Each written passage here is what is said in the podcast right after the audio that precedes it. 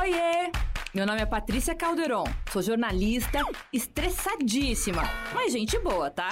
Ansiosa para uns, paranoica para outros. Esse aqui é o meu podcast, mas ele pode ser seu também. Decidi criar um canal pra gente falar sobre saúde mental sem noia, sem preconceito, sem tabu.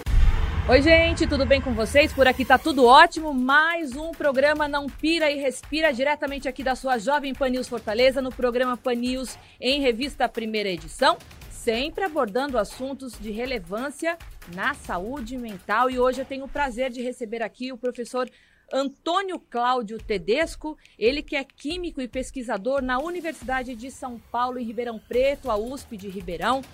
Professor, para mim é um prazer receber o senhor aqui. A gente vai falar de novidades aí é, relacionados é, no campo da, da, neurociência, né? Que o senhor está tá fazendo uma pesquisa muito interessante, principalmente para o tratamento de tumores cerebrais. E eu queria justamente começar abordando esse assunto com o senhor. Tudo bem? Bem-vindo. Obrigado. Boa tarde, Patrícia.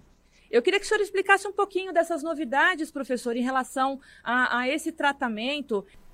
Então, o que a gente está tá trabalhando já faz algum tempo nessa área de neurociência, especificamente para a área de tumores, é, é tentar desenvolver. A gente usa nanotecnologia para tentar desenvolver um sistema que consegue liberar dentro do, do, cérebro, no caso da pessoa que está com tumor, o princípio ativo que a gente está tentando é, aportar ao cérebro. A, a, pesquisa ela, ela foca basicamente em glioblastoma, né, de grau 4, e a ideia é que em 2006 nós conseguimos é, desenvolver uma, um sistema nanocarreador que foi patenteado pela USP, que tem uma permeação é, da barreira hematoencefálica, que é o que, na verdade, controla o fluxo de coisa que o nosso cérebro recebe. Então a ideia é tentar usar esse sistema de veiculação ou de nanoveiculação, utilizando, na verdade, essa, essa, esse sistema, para poder aportar ao cérebro é, duas substâncias. A gente tenta trabalhar com uma, uma terapia coadjuvante, que a gente chama. É, é, tentar associar o quimioterápico a um fotoativo. Porque toda a história de desenvolvimento do grupo de pesquisa aqui de Ribeirão, a gente trabalha sempre com ativação por luz para desencadear uma resposta biológica. Então, a ideia que a gente tem, tem testado, e a gente começou essa semana ainda, a gente conseguiu retomar os estudos em modelo animal, que já eram para ter iniciado já no começo desse ano, para a gente poder avançar, é que a gente tem um, nesse sistema carregador a gente está colocando uma partícula que vai absorver luz visível e vai poder desencadear uma resposta biológica, quase sempre é a morte da célula tumoral. A gente já tem sucesso da aplicação disso para outras terapias para câncer de pele, para outros tipos de câncer, e vai associar essa partícula, na verdade, um quimioterápico. A ideia da pesquisa surgiu porque um dos grandes problemas do glioblastoma é a recidiva do tumor, que acontece num prazo muito rápido. E durante a cirurgia, a ressecção cirúrgica do tumor e o tratamento com quimioterapia, existe um, uma janela de tempo muito grande que o paciente está se recuperando que não pode fazer o tratamento com quimioterapia. Então, se a gente conseguir associar num único carreador ou num nanocarreador esse fotoativo e mais o quimioterápico, que pode ser o de referência, que é o que a gente usa, que é o TMZ, a gente consegue que começa a tratar com pelo menos duas semanas de antecedência, uma vez que foi detectado o tumor, o paciente com, esse, com, essa, com essa formulação que permeia a barreira hematocefálica. O que, que esse aporte desse, desse, desse quimioterápico mais essa partícula luminosa vai fazer? Vai fazer com que essa massa tumoral, de alguma maneira, comece a reduzir. E se tiver que fazer uma ressecção cirúrgica, você tem uma área menor a ser ressexada do, do cérebro, que é muito bom do ponto de vista neurológico. Além disso, durante o tratamento em campo aberto, que a gente chama durante a ressecção, você precisa tirar sempre uma margem de segurança desse tumor. Se você conseguiu impregnar aquele, aquele, aquela área, aquela região vizinha ao tumor com esse foto, foto ativo, esse foto composto, você consegue, durante o ato cirúrgico, irradiar aquela área e tentar fazer uma margem de segurança com a fototerapia. Porque a fototerapia ela é um composto que sozinho não faz nada, quando iluminado com luz visível, ele leva à morte do tumor. É o que acontece com o câncer de pele, com o câncer de próstata, e é o que a gente está tentando fazer com com o sistema para tumor de cabeça e pescoço. Então, deixa eu ver se, deixa eu, ver se eu entendi para quem está ouvindo a gente através da Jovem Pan, para quem vai assistir a gente também no canal do YouTube, quem for ouvir esse podcast. Então, é, seria uma associação desse tratamento junto com o quimioterápico, e ao invés do paciente, tá, a, além dele tomar é, de forma, é, é, como que eu posso dizer, o comprimido, né, de forma oral, esse, esse, essa, essas partículas também seriam inseridas diretamente no tumor, é isso? Na verdade, o que a gente quer fazer, a gente começa, ele vai tomando o quimioterápico antes, aí ele começa a fazer um tratamento depois da cirurgia, ele continua, esse sistema é injetado durante o, o ato, pouco antes do ato cirúrgico, e aí quando você está fazendo a remoção do tumor, depois de duas semanas tratando, você deixa aquela região daquela margem impregnada com o quimioterápico de liberação lenta e com o fotoativo.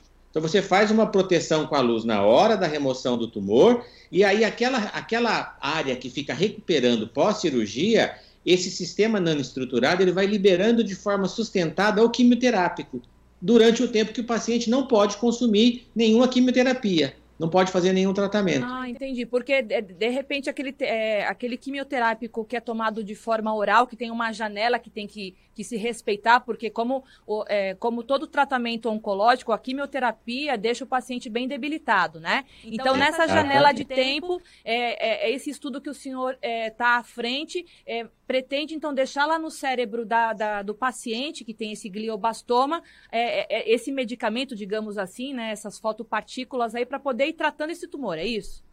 Isso, ele vai liberando, porque durante essa fase de recuperação, o paciente não pode é, tomar o quimioterápico. E é onde, na verdade, acomete o maior número de recidivas do tumor. Sim, sim. Então, se a gente tiver sucesso de provar isso em animal, que durante pós-cirurgia a gente consegue manter a liberação sustentada desse quimioterápico que foi impregnado naquela região da, da, próxima do tumor. Você consegue, o que a gente espera é que a gente consiga recidir ou reduzir a recidiva do tumor. É essa a ideia. E para quem está em casa, só para a gente relembrar, a gente já falou já de gliobastoma aqui com o neurocirurgião Guilherme Lepski.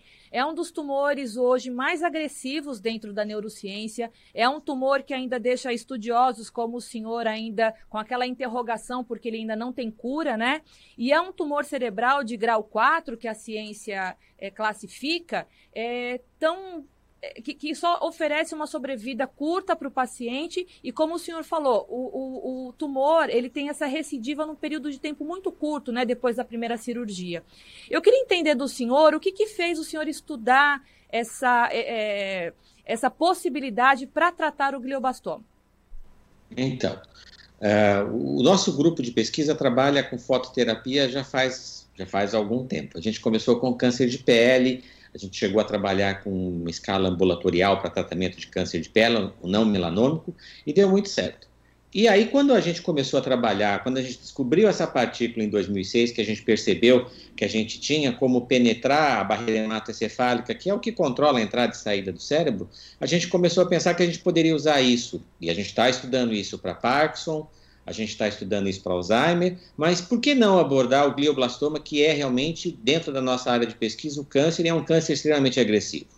E aí a gente conseguiu aprovar dois projetos grandes, um ligado diretamente ao Ministério da Saúde, que tenta associar nessa partícula um inibidor do crescimento celular, no caso do tumor, e outro aprovado pela FAPESP, exatamente focado em doenças neurodegenerativas do sistema nervoso central. Então, a gente, aí a gente acabou é, trabalhando com esse modelo de tumor. É lógico que o GBM, o glioblastoma grau 4, é o mais agressivo deles, mas existem outros estágios de progressão da doença que também podem se beneficiar desse tratamento.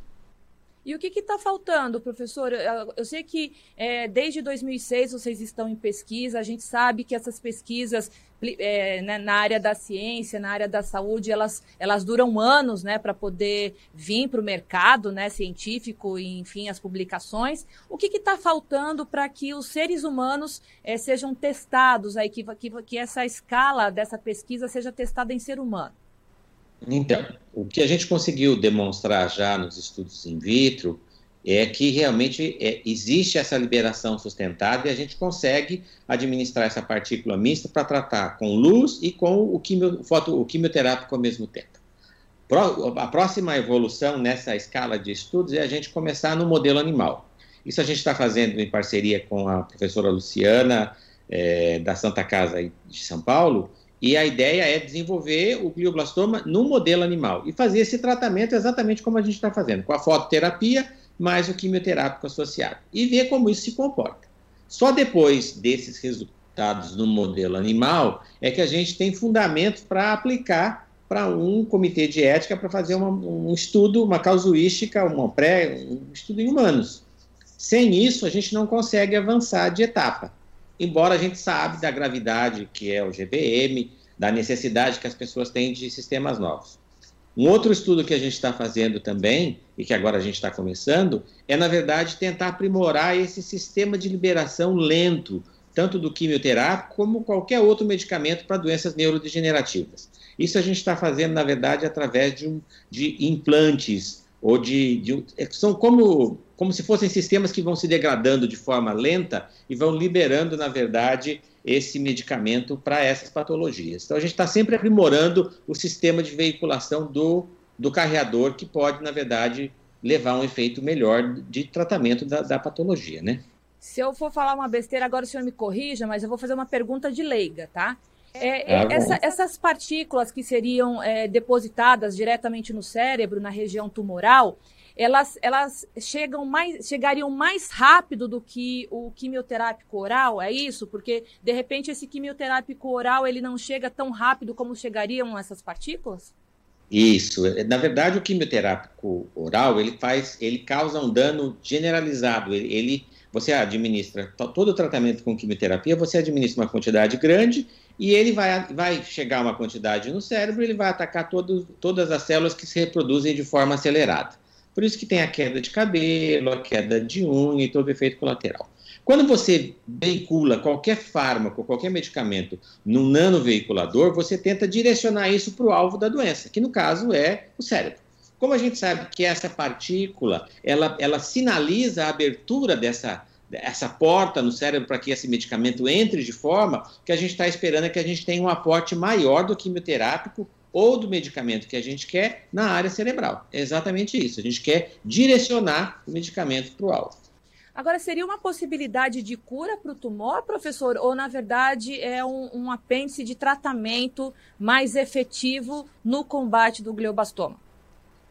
Na verdade, a gente, a gente não consegue. O glioblastoma é uma doença que ainda tem muito pela frente para a gente poder estudar.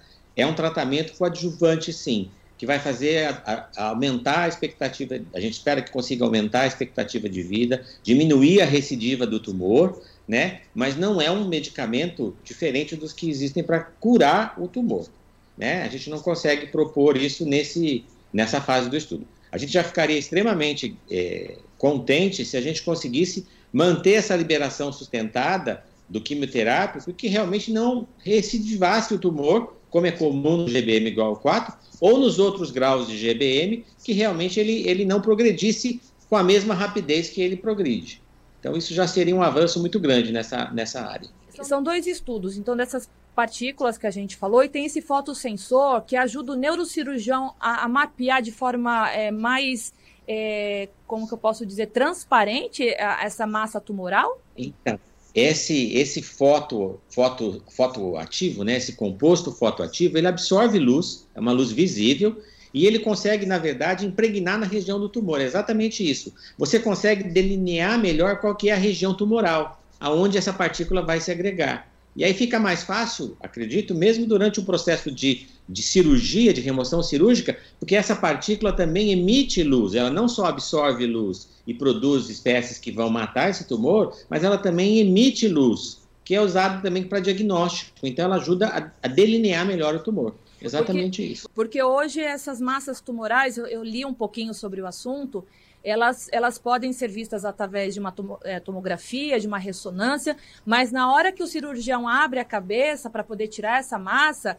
ele nem sempre consegue retirar todo o tumor, porque ele tenta preservar partes né, do cérebro para que o paciente é, volte a falar, volte a andar, volte a, né, enfim, se comunicar. Então, parte desse cérebro ele tenta ser mantido. Né? Então, hoje é essa a maior dificuldade dos neurocirurgiões, professor?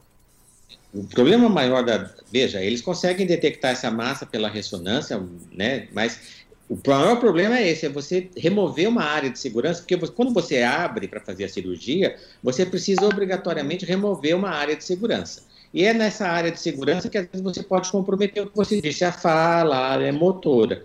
Então, se durante a operação de campo aberto você consegue, através, colocar uma, uma luz, uma luz visível sobre o tumor, você consegue receber uma luz que vai demarcar aquela região como se fosse uma fluorescência, vai acender a massa tumoral. E aí você consegue remover com mais segurança a parte que precisa ser tratada. E esse fotossensor ele só faz um mapeamento é, através dessa, dessa é, luminosidade, não sei se eu posso chamar assim, da, da massa afetada, do tumor, é isso? Ele não pega a outra ele... parte.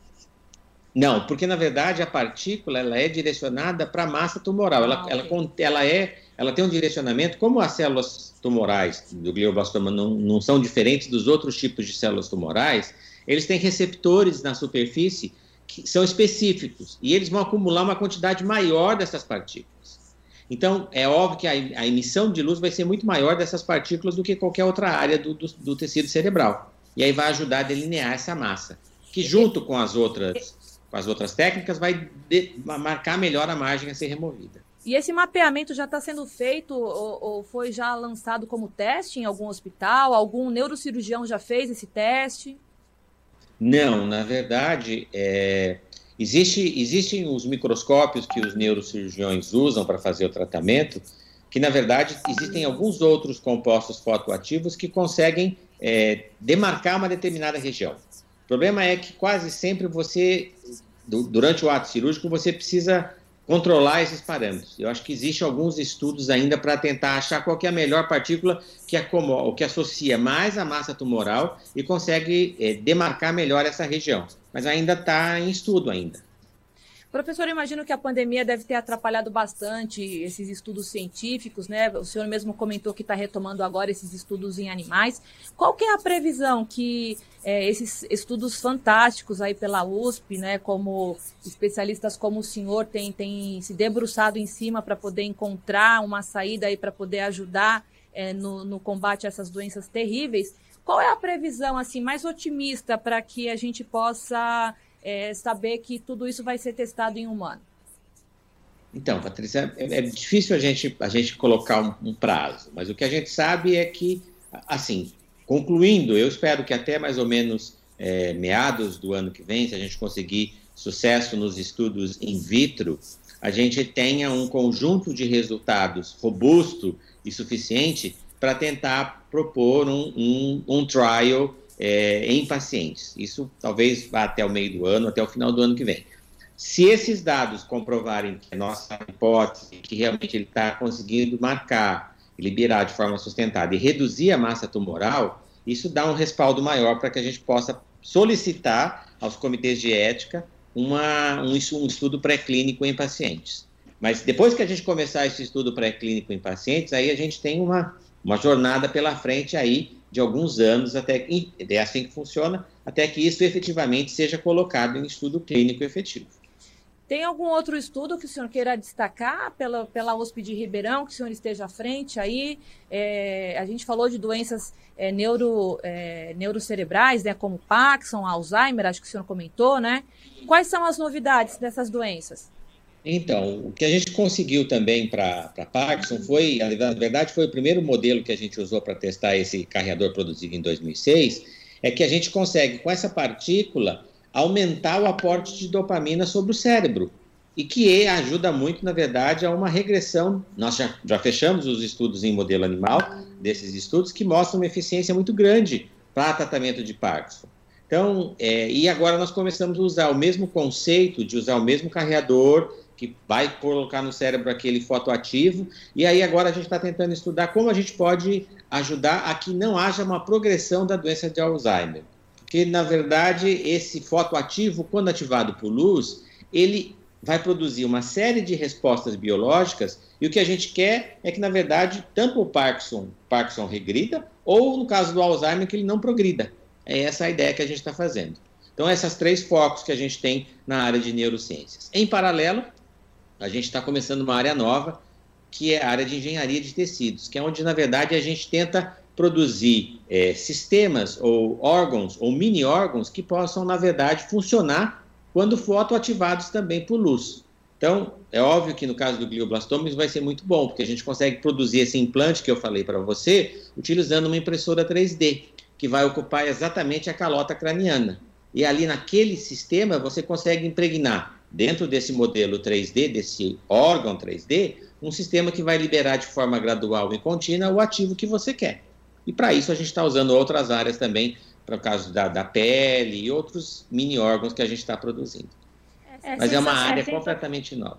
Sensacional, porque essas, essas alternativas, essas possibilidades, esses estudos, essas pesquisas é, trazem é, um respiro aí para para o paciente, para familiares, uma luz no fim do túnel, porque essas doenças são terríveis, principalmente quando a gente fala dessas doenças é, cerebrais, né? Essas doenças é, que, que degeneram a pessoa, só do, do motivo de poder dar uma qualidade de vida, uma sobrevida para pacientes que são vítimas dessas doenças é, relacionadas aí à neurociência, à, à neurologia, enfim, já dá um alívio, né, professor? Então, ouvir essas boas notícias e a gente poder compartilhar já, já dá aí uma, uma, um sentimento de luzinha no fim do túnel que é, não é em vão, né? Esses estudos, essas pesquisas, elas são tão importantes e por isso que a gente sempre bate nessa tecla que os investimentos eles são necessários, porque através de pesquisadores como o senhor a gente consegue visualizar aí um futuro próspero é, no combate ou na colaboração aí de ajuda é, numa melhora de vida e de sobrevida para esses pacientes. É isso que a gente espera também, Patrícia. A gente trabalha com esse foco também. E é um foco muito bom. Eu acho ótimo. Professor, muitíssimo obrigada pela tua participação aqui no nosso programa Não Pira e Respira, que toda semana a gente traz uma novidade sobre saúde mental. Quando o senhor tiver mais novidades aí dentro da neurociência, me conta, porque vai ser um prazer recebê-lo aqui de novo, tá certo? Muito obrigada e até uma próxima. Obrigado a você, até uma próxima. Até mais. Bom, o programa Não Pira e Respira fica por aqui. Eu espero você na semana que vem, como eu comentei aqui com o professor Tedesco, sempre com novidades aí na área da saúde mental. A gente se vê. Obrigada, tchau.